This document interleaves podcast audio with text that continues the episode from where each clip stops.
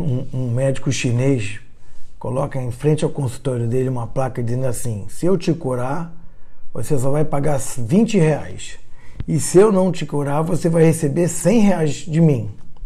Aí um advogado estava passando em frente, pensa, bom, vou ganhar um 100 pratas aqui nessa clínica. Ele entra na clínica e aí fala para o médico, olha, eu tô me sentindo assim sem paladar.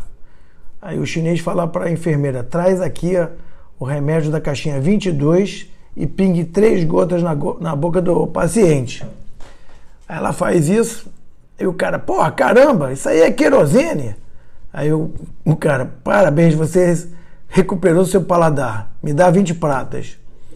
Bom, o advogado ficou irritado com aquilo, né? Passou alguns dias e falou, cara, vou lá para recuperar minha grana. Chegou lá falou, olha, eu perdi minha memória, não estou me lembrando muito bem das coisas, não me lembro quase de nada. O chinês fala, enfermeira, me traz aqui a caixinha 22 e pingue três gotas na, na boca desse paciente. Aí o cara fala, mas aquele é, é querosene, você vai me dar querosene de novo? Você já me deu na última vez pro meu paladar? E o chinês, parabéns, você recuperou sua memória, me dá 20 pratas. E recebe 20 pratas. Aí o advogado já estava fumegando de espuma assim na boca, né? Uma semana depois ele volta determinado a ganhar as 100 pratas. E aí chega pro chinês, olha, não estou enxergando nada, quase nada, não vejo muito bem as coisas. Aí o chinês, poxa, cara, e eu não tenho remédio para isso não. Enfermeira, dá para ele os 100 reais. Aí a enfermeira dá para ele, né? Quando ele olha assim, pô, mas isso aqui é uma nota de 20. E o chinês, parabéns, a sua visão foi restaurada, me dá mais 20. Com o chinês você não vai conseguir nada.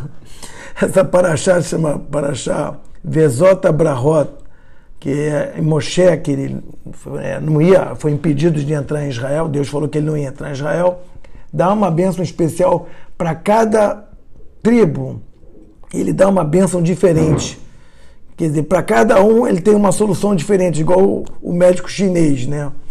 Então a gente está numa época assim realmente especial, é, que é uma época de Sukkot, que é a festa das cabanas, e uma sucá, ela é uma cabana provisória. E a gente senta nela, inclusive até dorme nela né, nesse período, e, e lembra que a vida é uma coisa passageira. Então eu fiquei imaginando outro dia, você imagina você tem a tua casa, né, com todo equipamento, aquela sala maravilhosa, é, toda envidraçada, em frente a ela você faz uma cabana, e aí você senta naquela cabana, né, provisória, simples, e olha para dentro da, da tua sala que é toda equipada, e você vê, cara, eu estou aqui na cabana, que está me protegendo, é como se fosse um abraço divino, estou na paz, tranquilo, e olha todos aqueles equipamentos e tudo, e você vê, cara, a vida é, é passageira, tudo isso eu não vou levar para lugar nenhum.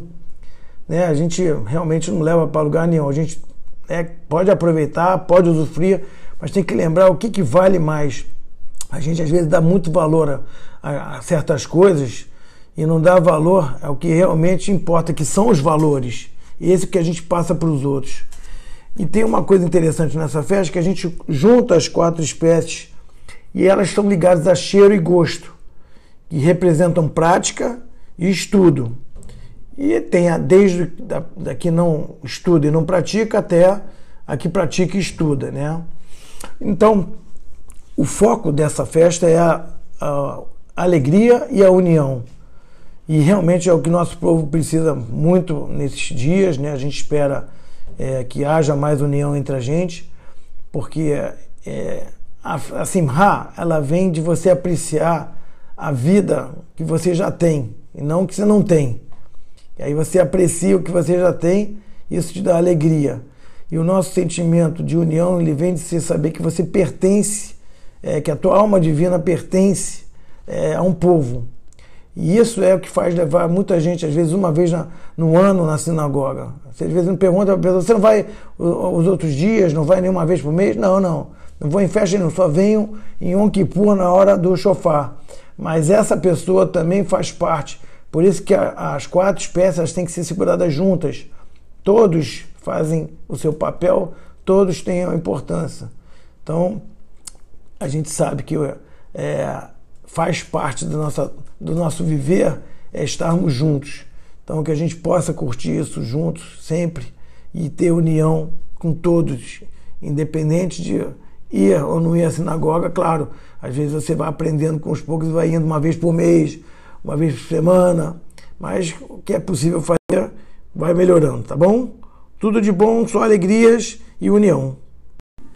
Se você ouviu até aqui e gostou, e puder compartilhar com os amigos ou com outras pessoas que você goste, é, essa paraxá que a gente publica uma vez por semana tem só a finalidade de melhorar nós mesmos e aos poucos também melhorar as pessoas que estão é, ouvindo.